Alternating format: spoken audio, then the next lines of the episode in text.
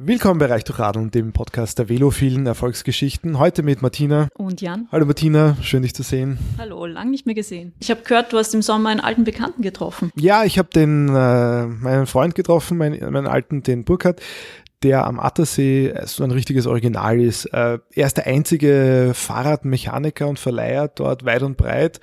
Im Salzkammergut, wer es kennt, da ist neun Monate schier und dann drei Monate, wo es nicht jeden Tag regnet und dann strömen die Touristen aus Deutschland und die Sommerfrischler aus Wien und wollen drei Seentouren machen und dann kommen sie all zu ihm und er holt sie alle ein bisschen runter und sagt, das brauchst du nicht und das gehst doch mal gemütlich an. Manche hören auf ihn, äh, ja, manche nicht er hat auch dieses andere Hobby, dass er Weinkeller sammelt im Weinviertel und hat auch äh, immer guten Wein. Und ja, viele Leute kommen dann gar nicht zum Radfahren, sondern trinken einfach. Und du hast auch was vom Wein abbekommen? Ja, natürlich. Super. Na, dann hören wir doch mal rein. Ja. Tada, tada. Tudu.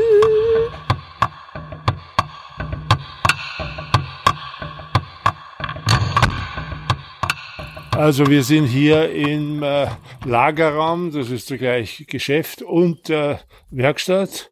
Und da lagern halt gebrauchte Räder und äh, neue und auch für den Radverleih.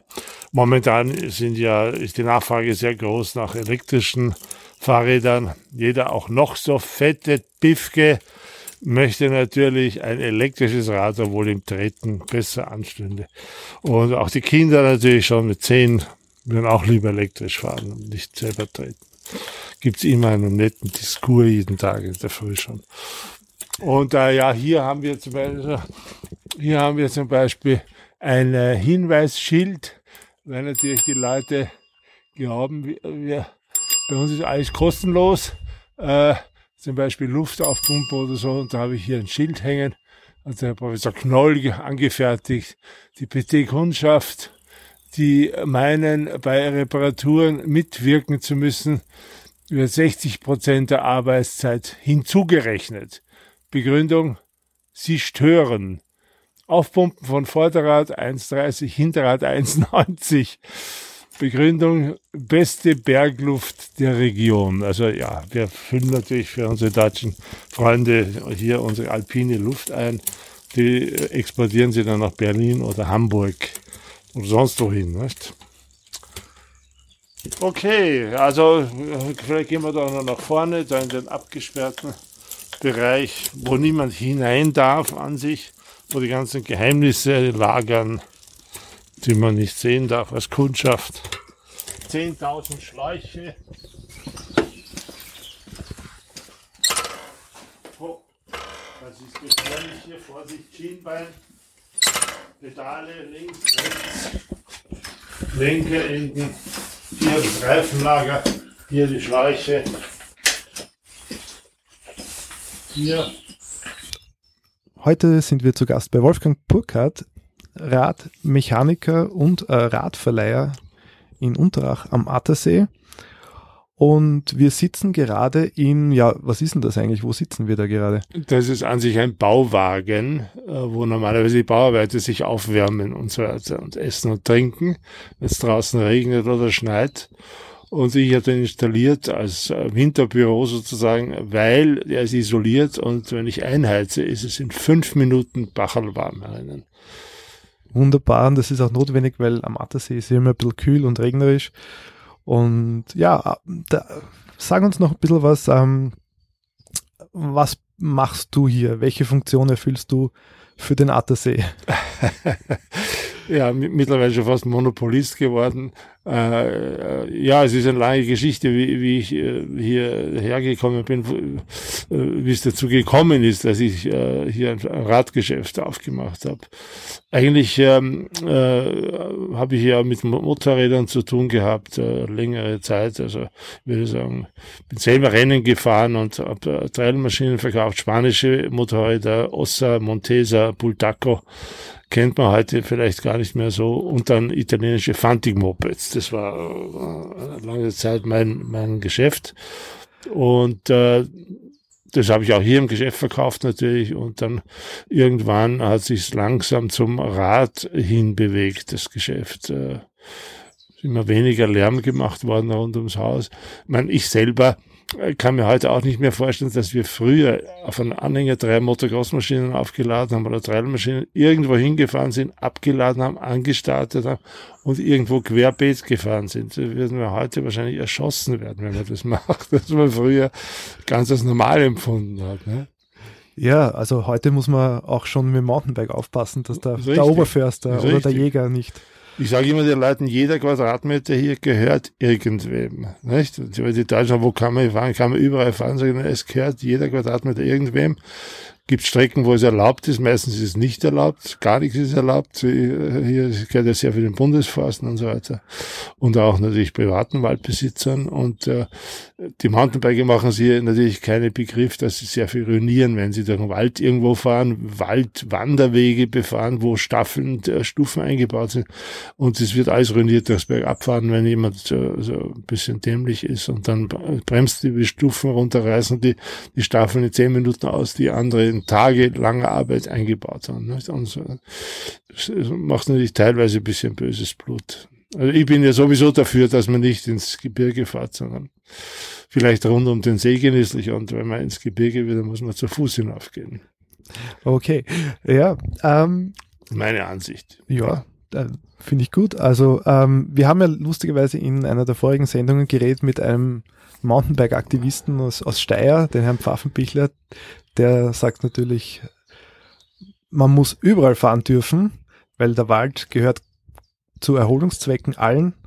Und im Forstgesetz steht äh, Fahrverbot, aber das hat sich damals auf Autos bezogen, weil niemand auf die Idee gekommen ist, mit dem Fahrrad durch den Wald zu fahren. Und das ist jetzt Anachronismus pur und das muss man ändern. Man hat das Recht aber nur zu Fuß. Man darf den Wald betreten, aber nur zu Fuß. Nicht mit dem Auto, nicht mit dem Fahrrad, mit gar nichts.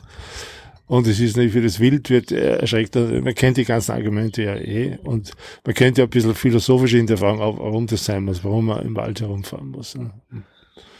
Ja. Wer, warum? ist nicht vorgesehen. kann man machen, aber meistens ist es nicht erlaubt. Und äh, ich weiß schon, es macht natürlich Spaß, irgendwo bergab zu fahren und äh, sich dem Geschwindigkeitsrausch hinzugeben.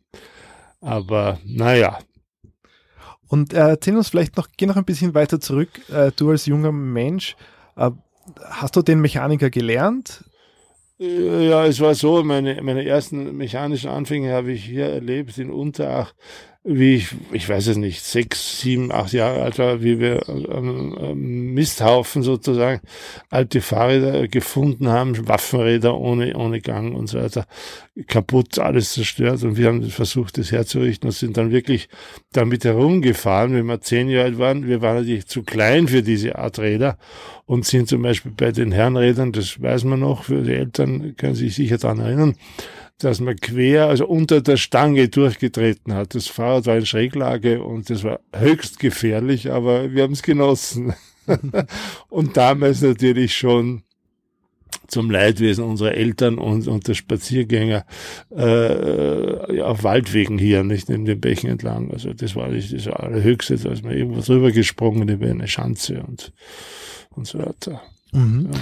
Und dann, dann kamst du zum Motorrad, weil. Na dann äh, bin wie? ich zuerst ins Gymnasium gegangen, das hat mich aber nicht so wahnsinnig interessiert und bin dann gewechselt ähm, äh, in der vierten Klasse in die HTL in Steyr. Also habe ich Maschinenbau äh, gemacht und äh, na gut, seit damals bin ich halt mit, mit Mechanik und, und Maschinenbau unterwegs sozusagen und äh, war aber zuerst mit einem Partner zusammen, wir haben Motorräder importiert aus Spanien eben und aus Italien. Ich habe den Außendienst gemacht und, und bin immer herumgerast in der Gegend.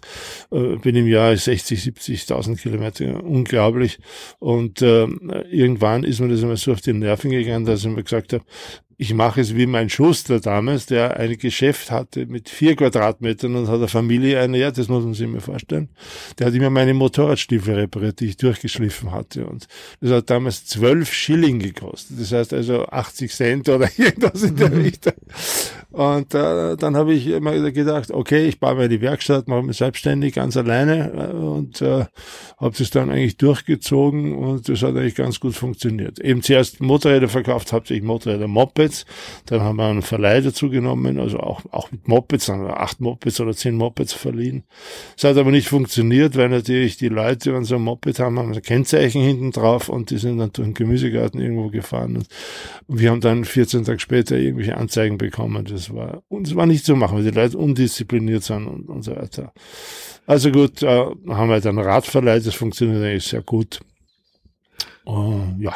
Ja, und sag mal, ähm, wie ist es für einen Mechaniker? Du reparierst ja, glaube ich, auch äh, nicht nur Fahrräder, sondern auch ein Rasenmäher oder ein Moped. Was reparierst du am liebsten? Am liebsten ist mir ein sauber geputztes Damenfahrrad mit drei Gängen.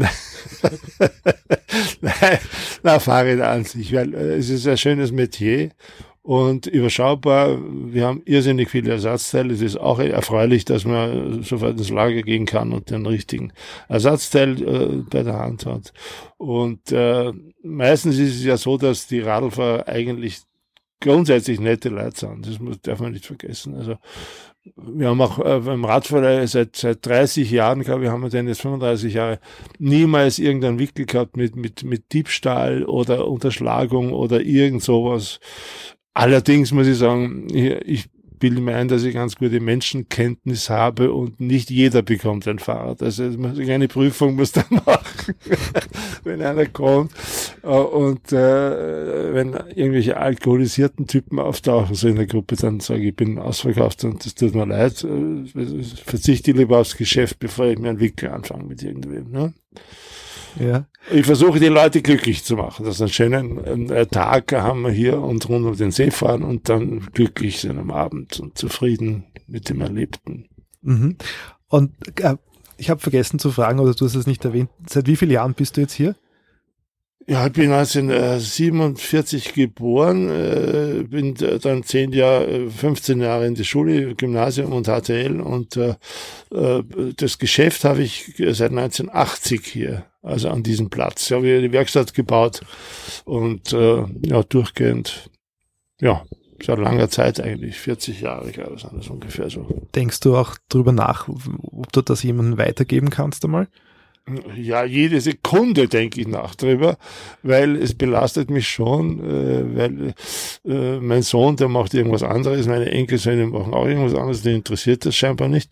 Und äh, ich hätte Angebote von den Nachbarn äh, hier, äh, die natürlich meine Grundstücke und, und Anlagen gern kaufen würden könnte alles verkaufen und das Geld könnte ich gar nicht verbrauchen bis ans Lebensende. Aber es interessiert mich nicht.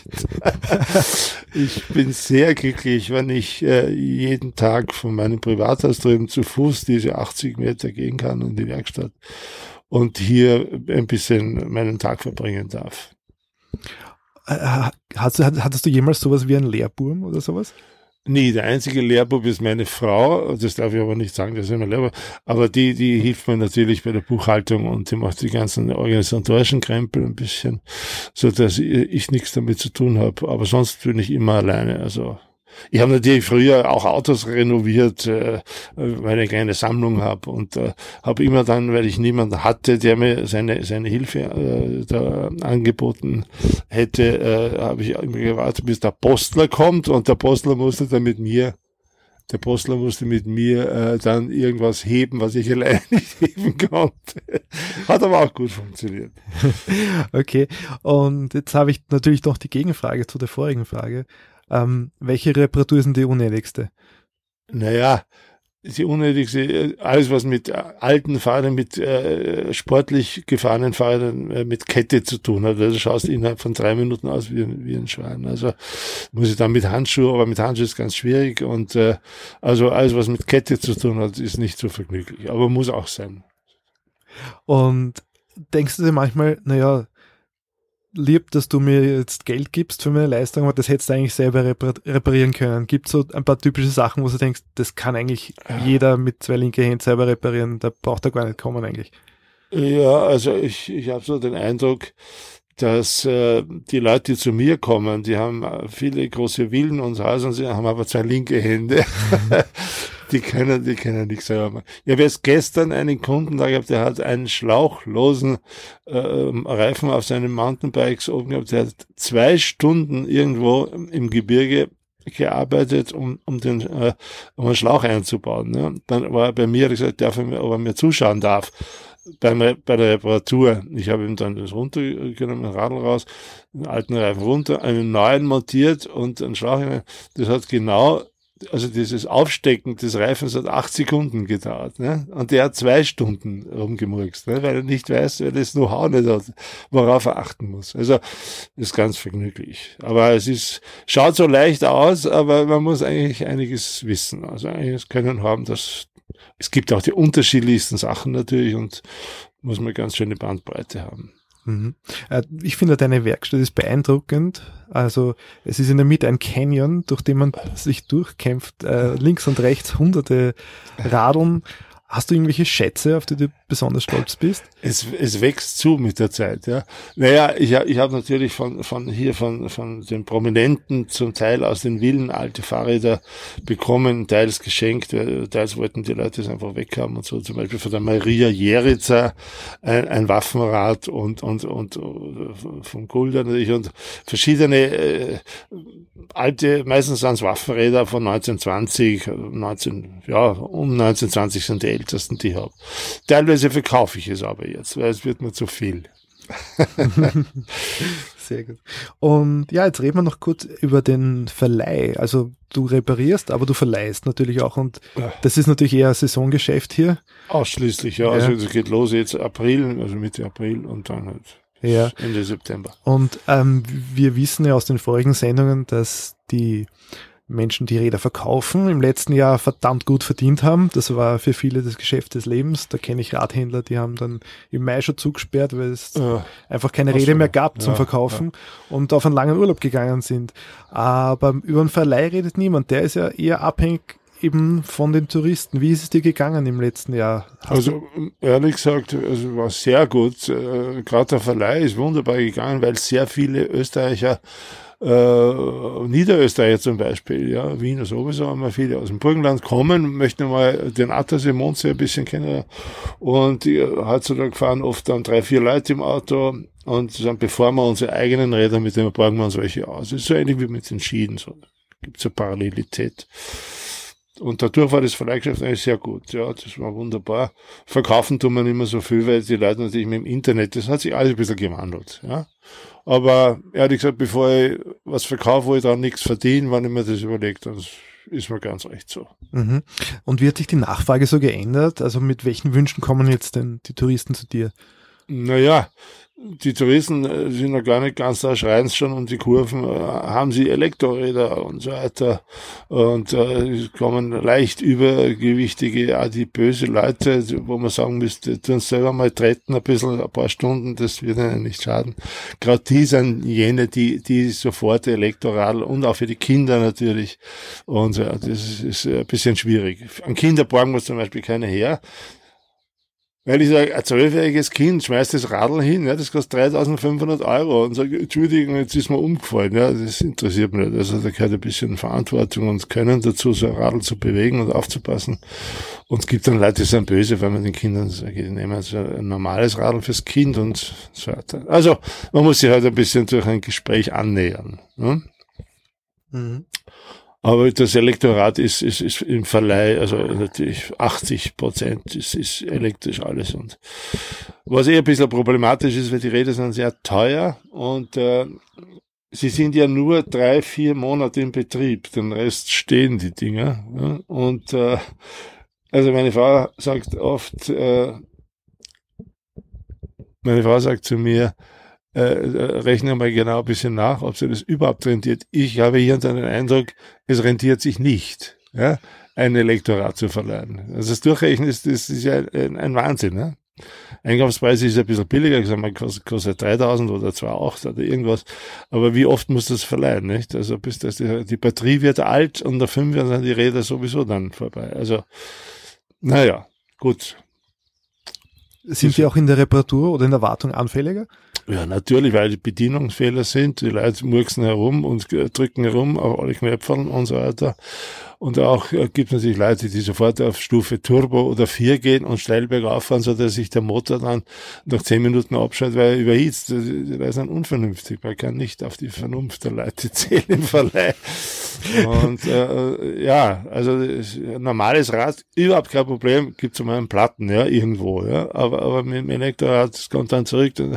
Ich, ich mache dann immer ein bisschen einen Schmäh, wenn es ja, ausbaut, sage wenn es ein bisschen an Strom zurückbringen, lade ich sich aber ein Achtel Wein ein. Das wirkt am besten. Also die, die, die sparsamen Deutschen und so weiter, die schalten dann ganz auf kleine Stufe, damit sie auch einen Strom bringen, ja.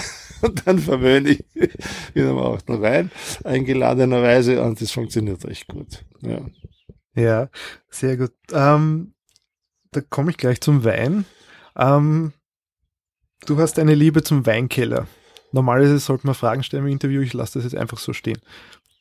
Ja, das stimmt eigentlich. Ich bin, ich habe früher vor langer Zeit, äh, wie ich äh, also äh, am Außendienst tätig war, Mopeds verkauft habe und auch Fahrräder im Weinviertel zu tun gehabt. Ich bin immer durchs Weinviertel gefahren, also von Kremsien auf nach Retz, dort hatte ich einen großen Kunden und bin durchs Weinviertel gegondelt und das hat mir sehr gut gefallen. Also Architektur, Kellergassen und so weiter und habe mich irgendwie verliebt, aber er hat sich was eingenistet in mir. Und dann, äh, dann ist es halt, äh, irgendwann einmal so weit gewesen, dass ich äh, zufällig was erfahren habe, äh, dass es einen Bauernhof gebe und so weiter.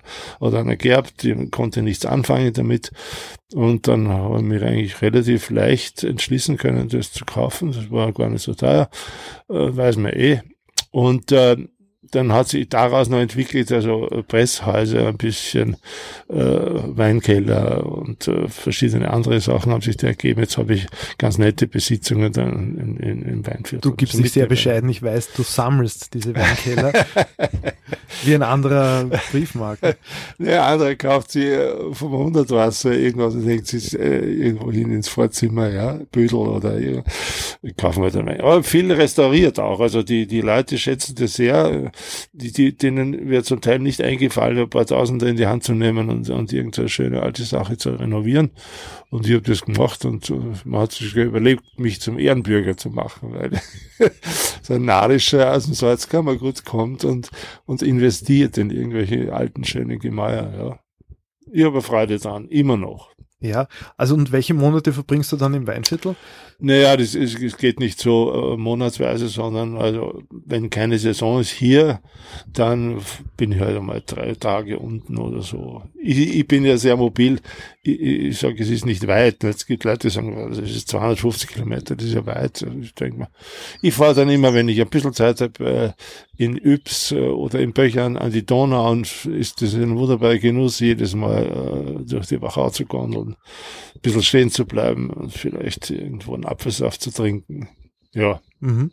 Du, würdest du eine Geschichte mit deinen, äh, mit unseren Hörern teilen? Du hast mir irgendwann einmal erzählt, du hast einen Weinkeller, auf dem wächst ein Gewächs, das ist nur auf das, das nur auf richtig. diesem Weinkeller wächst. Das ist richtig, ja.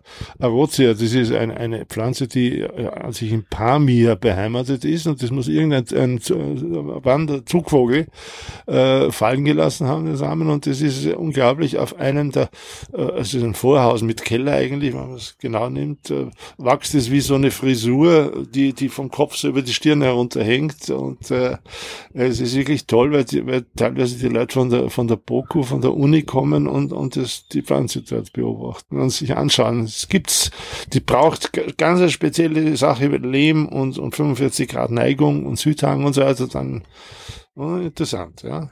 Und war dir das klar, dass das so eine seltene Pflanze ist oder hast du gedacht, das ist irgendein Unkraut? es schaut eigentlich ein bisschen aus wie ja, Gestrüpp. Also man würde es nicht wahrnehmen, wenn man es nicht wüsste. Ne? Also, würde achtlos vorbeigehen. Aber es ist sehr, sehr zähes Gewächs, also zähes Gehölz. Äh, das ist nicht leicht abzureißen. Und also ich reiße ich natürlich nicht ab, aber ich, also hier und da probiert mal so einen Astel und schaut das genau an. Und äh, jedenfalls interessant, ja. Aber ich bin erst nachher nach dem Kauf, weil die Vorbesitzer selber haben es eigentlich nicht gewusst. Sie haben das nicht gutiert, war ihnen auch egal. Mir hat's gefällt. Ja, ähm, ich spring noch ein bisschen herum, ähm, weil wir haben noch nicht über KTM geredet. Also, ah. Und weil wir hoffentlich in einer der nächsten Sendungen ein ja. Interview machen mit der Besitzerin von KTM und der Geschäftsführerin. Hätte mich jetzt interessiert, du hast für KTM gearbeitet. Richtig, früher. ja. Also ich haben sich, wie soll ich sagen, wir waren einmal Konkurrenten. Also wie ich Motorräder und Mopeds importiert habe mit einem Freund zusammen, waren wir Konkurrenten von KTM, kleine Konkurrenten anfangs. Aber wir haben immer versucht, die zu ärgern und wollten schneller sein. Wir haben die Fahrschulen äh, früher beliefert als KTM, als Puch, weil, weil wir halt äh, sehr gute Lieferanten hatten und die haben sich sehr schnell eingestellt auf die neuen äh, Anforderungen, Kleinkrafträder und so weiter. Ich habe alle Fahr 250 Fahrschulen gegeben, habe ich alle beliefert und so weiter. Da waren wir zuerst Konkurrenten, äh, weil KTM war ja in, in derselben Sache unterwegs. Und dann habe ich die Leute natürlich kennengelernt, äh, die, äh, die Bosse dort und mit der Zeit. Und äh, dann habe ich ja mich selbstständig gemacht und äh, dann habe ich eben äh, KTM den Vorschlag gemacht, dass ich zum Beispiel äh, in Wien, ja, was es bisher nicht gegeben hat, habe eigentlich ich erfunden, äh, das Hallenmotocross, sagen wir mal so. Ja, Es war auf der Wiener Messe äh, haben wir aufgebaut am Parcours und es war zuerst unmöglich. Die haben gesagt, man kann in einer Halle nicht mit einem Motorfahrzeug fahren, weil die Sprinkler losgehen. Und die war damals natürlich sehr unternehmungslustig gesagt, ich werde versuchen, mein Möglichstes, wir werden das machen. Und habe mit Castrol zusammen und äh, KTM zusammen die, die, Motoren und das Öl so hingebracht, dass man nicht 1 zu 25 äh, mischen musste oder 1 zu 50, sondern 1 zu 200. Das war damals eine Sensation da haben die Fahrzeuge nicht mehr geraucht. Ja? Und dann ist es einfach möglich gewesen, in der Halle äh, zu springen. Und wir haben einen Motocross-Parcours gebaut im Zuge der Frühjahrsmesse.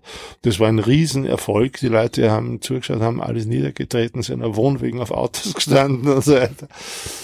Ja, das habe ich jahrelang gemacht. Das war eigentlich eine gute Sache. Ich habe dann immer Showteams aus Italien oder aus Frankreich und aus äh, Spanien hier gehabt, so vier oder sechs Burm, die haben dann alles mögliche Kunststücke äh, gemacht. Das hat man damals in Österreich noch nicht gesehen. Also äh, gab es einen Jean-Pierre Goard, einen Franzosen, der hat sich die Vordergabel ausbauen lassen beim Motorrad und ist äh, vom Stand weg, hat er das Motorrad gehoben und ist ohne Gabel, ohne Vorderrad also ein Parcours gefahren. Das ist unglaubliche Sache. Allerdings fällt mir jetzt gerade ein, ich habe das früher, also wie ich äh, Motorrad gefahren bin selber, auch ganz gut gekonnt, allerdings nie ohne Vorderrad. Sehr gefährlich. Aber ich habe einmal den Österreicher umrundet auf dem Hinterrad. Der hat damals etwas über fünf Kilometer gehabt. Das war auch sehr äh, unüblich. Nur auf dem Hinterrad, stehend, nicht? mit dem Motorrad. Man musste immer in, in der Waage bleiben und Gasschuss und wieder bremsen und so weiter. Ja, muss auch mal verrückte Sachen machen. Ja, recht hast. Und kannst du dich noch erinnern, eben an die, wie das begonnen hat mit Mountainbikes. Ja, hat das weiß ich noch ganz genau. Das, das, hat mich natürlich interessiert. Äh, und äh, irgendwie, da war ich ja mit KTM äh, werblich sehr verbandelt und äh, habe eine Connection gehabt zum kanadischen Skiteam und habe mit KTM zugleich zur selben Zeit entwickelt, mitentwickelt ein bisschen Mountainbikes. Man ist von einem normalen Radl ausgegangen, von einem normalen Herrenrad, ja, und hat verschiedene Komponenten draufgebaut. Also 15 Gänge waren das dann, vorne drei, hinten äh, fünf und äh, äh, Rahmenrohre und so weiter ganz normal, ja, normale Durchmesser. Und äh, dann sind wir nach Schladming gefahren und haben dort äh, mit, ich glaube, 21 Räder haben wir mitgehabt in einem Bus. Und dort haben wir das kanadische äh, Skiteam getroffen und die sind mit der Gondel, mit den Rädern hinaufgefahren zu Testzwecken. Ja, Das waren damals die wildesten Abfahrer, die es gegeben hat auf, auf der Welt sozusagen. Das war so 1984, 85. Und äh, die sind dann oben weggefahren mit diesen Rädern und, äh, und unten waren alle Räder Totalschaden. Ja. Also alles abgebogen, die Lenker waren nach unten geklappt, die Rahmen waren gestaucht, die sind natürlich runtergeschossen und durch diese Wasserspulen, durch diese Wasserrinnen, das sind lauter so kleine Schanzen, ja. Federung gab es damals nicht am Rad, es war alles kaputt und ich kann mich noch erinnern, wir haben das Ganze wieder eingesammelt, sind nach Hause gefahren und der Herr Trunkenpolz, Chef von KTM, ist da gekommen und der hat sich unheimlich aufgeregt, was, warum wir das zerstört haben und so. Also, die haben sich zerstört, die sind einfach gefahren damit und die Räder haben aufgezeigt, dass das so nicht geht, sondern dass schon eine wahnsinnige Entwicklung eben sein muss und, und damit das funktioniert. Aber es war sehr amüsant. Und warst du dann an der Entwicklung auch beteiligt durch deine große ein Erfahrung? Ein bisschen. Das, das spielt ja immer so in sie, wie sitzen, sitzt man irgendwie beieinander, sagt man, das kann man nicht machen und so. Aber die KTM hat natürlich sehr schnell, äh, weil sie ja kompetent waren am, am Geländesportsektor, äh, und auch äh, Lieferanten an der Hand hatte, äh, haben sie sehr schnell eigentlich hineingefunden. Also was notwendig ist und so weiter, wie entwickelt werden muss. Und äh, haben auch immer eine gute Connection dann nach Taiwan gehabt und die, die Taiwanesen waren die, die flinkesten und haben sofort die entsprechenden Rahmen gebaut und Federungen und so weiter. Also ganz interessante Entwicklung, ja. Mhm. Und jetzt habe ich vergessen, was ich fragen wollte. Ähm, Aber ich kann noch was erzählen. Ja. Es ging ja darum, äh, die Sache bekannt zu machen. Nicht? Und äh, die ersten äh, Mountainbikes, die bei uns zur Verfügung standen, also da habe ich eins gebaut mit einer Firma in Salzburg. Das war kein KTM, aber habe ich mal eine Präsentation gehabt mit dem Otto Schenk, das muss man sich vorstellen, in, in, im Olympiastadion in München. Und, und der und der, und der Otto Schenk musste, tollpatschig wie er ist, auf dieses Rad aussteigen und eine Runde, eine Runde, war, sie werden nie vergessen, wie schwierig das war, äh, ihn auf den Sattel zu setzen und dass er da äh, nicht irgendwie umfällt, da links oder rechts. Und dann habe ich, weiß ich noch genau, in derselben Woche die ersten Herkules-Räder bekommen. Das waren die ersten, die liefern konnten. Das Radl für den Otto Schenk für Werbezweck haben wir selber gebaut und hat KTM draufgeschrieben. Dann gab es von Herkules die ersten Mountainbikes, auch 15 Gang, auch unglaubliche Dinge, aber ich habe sofort den, den Wolfgang Ambros, den ich erkannte, dem, den Georg Danzer und dem äh, Wilfried Scheutz ein so ein Rad zukommen lassen. Ja? Und die sind, waren die ersten, die im Wienerwald mit so einem Radl herumgefahren sind. Ganz lustig. Wo, woher kanntest du die denn? Also wenn ich mich hier umschaue, es sind ja nur Bilder von Prominenten mit lieben Grüßen für, für, für dich. Ja, äh, der, der Wolfgang Ambers, ich glaube, da ist, ich habe jetzt keine, also, Entschuldigung, warte mal, ich, ich, irgendwo hängt er da, ich, ich kann es nicht mehr. Äh, äh, es ist halt, so stimmt so wieder. Mhm. Äh, es ist halt so, wenn du, den Ambros habe ich über einen Freund kennengelernt und wenn du dann den Ambros kennst, dann, dann, dann ergibt es zwangsläufig, dass du die Freunde von ihm irgendwie Drum auch der Georg Danzer ist ja hergezogen, weil ich da mit ihm mein Haus gefunden habe und hat sechs, sieben Jahre da in meiner Nachbarschaft gewohnt. Und da lernst du halt dann alle kennen, so, nicht? Und das ist, ich weiß auch nicht genau, wie es gegangen ist, aber ich kann mich erinnern, ich habe einmal natürlich immer wieder mit KTM zusammen äh, bei einem Austria 3 Konzert in der Stadthalle den Tanzer, den Fendrich und dem, äh, dem Ambros äh, je ein, ein neue, das neueste Mountainbike überreicht mit Leiberl und Fotos, wie es halt so, wie es so ist. Ne? Ja, da lernst du dann alle kennen irgendwie. Wir haben auch alle ein bisschen be, beschenkt für Werbezwecke und so. Ne? Mhm. So war das halt. Ja, weil, weil du ja quasi aus der Industrie kommst, eine Frage vielleicht, eine historische. Es gab einfach diesen Zeitpunkt, wo auf einmal die österreichische Fahrradindustrie eingeknickt ist, Puch wurde verkauft, ja. KTM war, glaube ich, insolvent. Was ist da passiert? Naja, also, also die haben ja la lange Zeit nur Fahrräder produziert, so, sogenannte Bahnhofsfahrräder. Also Damenrad, Dreigang mit Gepäcksträger und Lichtanlage, wo man in der Früh zum Zug gefahren ist. Wieder. Das Fahrrad hat null Image gehabt. Niemand, niemand wollte eigentlich Rad fahren. Ja, das hat, ist ein, erst mit dem Mountain, es war das Mountainbike, ja, was die Sache wieder attraktiv gemacht hat. Und dann kam das Trekkingbike äh, wieder in Mode und das Tourenfahrrad und so weiter. Das war so 1900, Mitte 70, glaube ich. Mitte 70 war das, wo, wo das Fahrrad ein bisschen verschwunden war und dann durchs Mountainbike wieder ein, ein, eine Wiederbelebung erlebt hat, sozusagen. Und übers Fahrrad, ich meine, äh, gibt es so, gäbe es so viel zu sagen, dass ja vieles mit dem Fahrrad begonnen hat. Nicht? Die, die Breeder Wright in, in Amerika, wenn man denkt, 1902 Fahrradwerkstatt, die haben die Möglichkeiten gehabt, die haben Rahmen gehabt, Rohrbiegelmaschinen, Kettenantrieb und so weiter. Die haben natürlich dann da auf Richtung Flugzeug begonnen zu konstruieren. Ne? Ja, interessant, ne? Ja, das stimmt, ja. Um, ähm, so wie die Brüder Wright, bist du eigentlich auch ein Bastler, kann man dich so nennen? Ja, eigentlich nicht so gern, aber ich bin's wahrscheinlich, ja, weil ich mache nicht nur mit Fahrrädern rum, sondern ich habe ja auch Traktoren äh, und äh, ich weiß nicht, eine Anhängersammlung.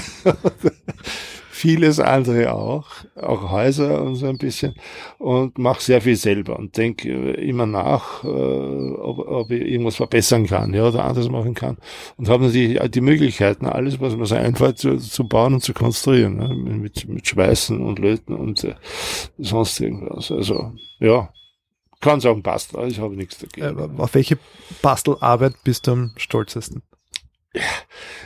Wenn, wenn es gelingt, irgendwas, äh, was kaputt gegangen ist. Ich habe gerade jetzt diese Woche gehabt in Niederösterreich, hat der Wind ein Tor aufgegangen, ein großes Tor. Ja. Das Tor war äh, irreparabel, irgendwie ist nicht mehr, hat sich nicht mehr schließen lassen. Es war total verbogen, verzogen und ich habe dann noch, wollte es alleine machen, habe dann einen Freund angerufen, der hat mir geholfen, weil allein kann man fast nichts äh, so Schwieriges machen.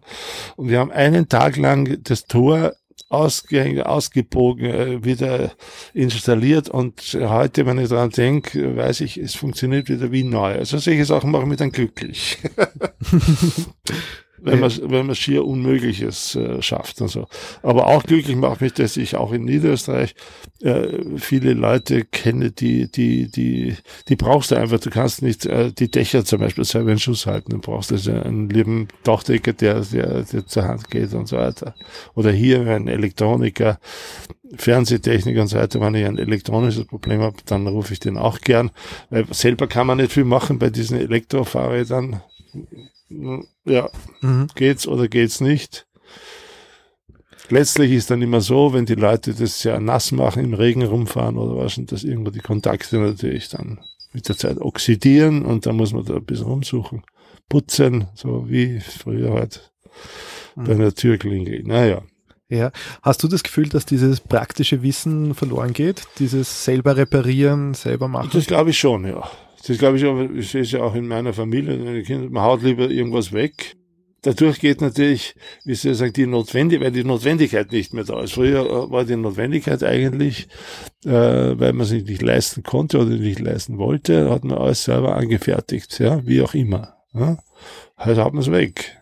Also auch alles ein, ein Klumpert, also ein Kraftwerk, wenn man heute schaut, was wo verkauft wird, ja, was die Leute kaufen, das möchte ich hier nicht einmal geschenkt, dann wäre das lieber, was die Leute kaufen. Alles ist aus Plastik, aus, äh, ja, die Weich, ich habe oft zu tun mit Fahrrädern, äh, günstigen Fahrrädern, Reparaturen, wenn Plastik 10, 15 Jahre das in der Sonne gestanden ist, ja, dann die, sind die Weichmacher weg und das zerbröselt alles. Wenn du hingreifst, das hinschaust, bing und es ist zerfällt, ja, vor deinen Augen. Wie von einem alten Fahrrad, ein Rücklicht, das kann man alles reparieren, ja. Was aus Blech ist sowieso, ne. Aber wir leben halt in dieser Kunststoffzeit, aber es geht eh zu Ende, glaube ich, wenn man schaut, die Meere und alles. Jetzt, man könnte es auf einen Schlag verbieten. Warum sind die Supermärkte voll mit Plastik, Plastikverpackungen, Blisterverpackungen? Weil sie Angst haben, dass die Diebe die kleinen Sachen einstecken. Jetzt muss das alles, eine, drei Schrauben müssen in einer großen Blisterverpackung A3. Nicht? Ja. Ein Wahnsinn. Ja, früher hast du die abwiegen können. Früher hast du aus drei oder A-Schrauben hast du kaufen können ja. oder zehn Nägel. Das ist alles ein Wahnsinn. Aber gut, das, momentan betreiben wir das so, aber es wird sich ja wahrscheinlich aufhören. Mhm. Dann kommen wir zu unserer Abschlussfrage, lieber. Ähm, wie hat dich Radeln reich gemacht? Äh, ja, ich, sage immer, ich, ich, weiß genau, wie man, wie man äh, zum kleinen Vermögen kommt. Äh, mit dem Radgeschäft, äh, der Gag ist, man muss mit einem Großen anfangen. ja, ich weiß nicht, äh, reich, äh, ich, ich kenne ich kenn, äh, Fahrradgeschäfte, ich kenne Fahrradgeschäfte, äh, wenn ich so umschaue in der Stadt oder so, sind alle riesen aufgeblustert, alles, alles läuft auf Kredit, äh, viele Angestellte laufen herum. Ich weiß nicht unterm Strich, ob, ob sich das alles, ich habe viele Geschäfte gesehen, die aufgemacht haben und nach zehn Jahren wieder zu, was nicht gegangen ist. Ne? Ich habe, mein Geheimnis ist natürlich auch, ich habe sehr wenig Fixkosten. Ich bin allein. Das bisschen Strom, das ich brauche. Ich brauche fast kein Wasser. Ich habe so eine Wassersammelanlage, äh, arbeite mit Dachwasser hauptsächlich. Äh, ich habe überhaupt keine Fixkosten. Das ist so großartig, oder? Ja? ja, du machst doch keine Werbung, du hast doch keinen. Nein, um Gottes Willen.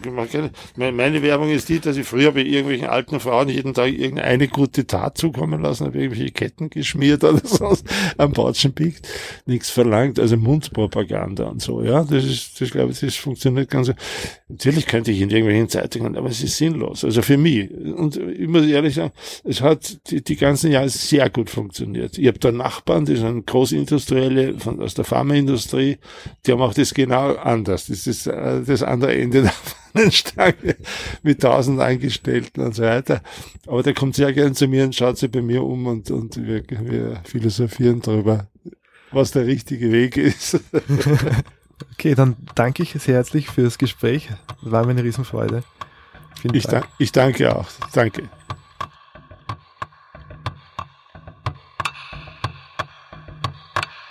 Das war die neue Folge von Reich durch Radeln. Schön, dass ihr mit dabei wart. Ihr findet uns auf allen gängigen Podcast-Plattformen und auf unserer Website www.reichdurchradeln.at. Reich durch Radeln wird produziert von Klaus Brixler, Jan Kilian, Martina Paul und Magda Jöchler. Unser Titeltrack kommt von MC Broco. Wir freuen uns über euer Feedback. Gibt es Gäste, die euch besonders interessieren? Bestimmte Themen? Seid ihr vielleicht sogar selbst durch Radfahren zu Reichtum gelangt und wollt mit uns darüber sprechen? Schickt uns ein E-Mail an reichdurchradeln.posteo.de. Wir bedanken uns auch noch bei unseren Partnern, dem Fahrradmagazin Drahdesel und der radfahrenden Organisation Argus shared und liked uns, wenn euch die Sendung gefallen hat und abonniert den Drahtesel, unterstützt damit eine fahrradfreundliche Politik in unserem Land. Pussy Baba und fallt's nicht hin beim Radfahren.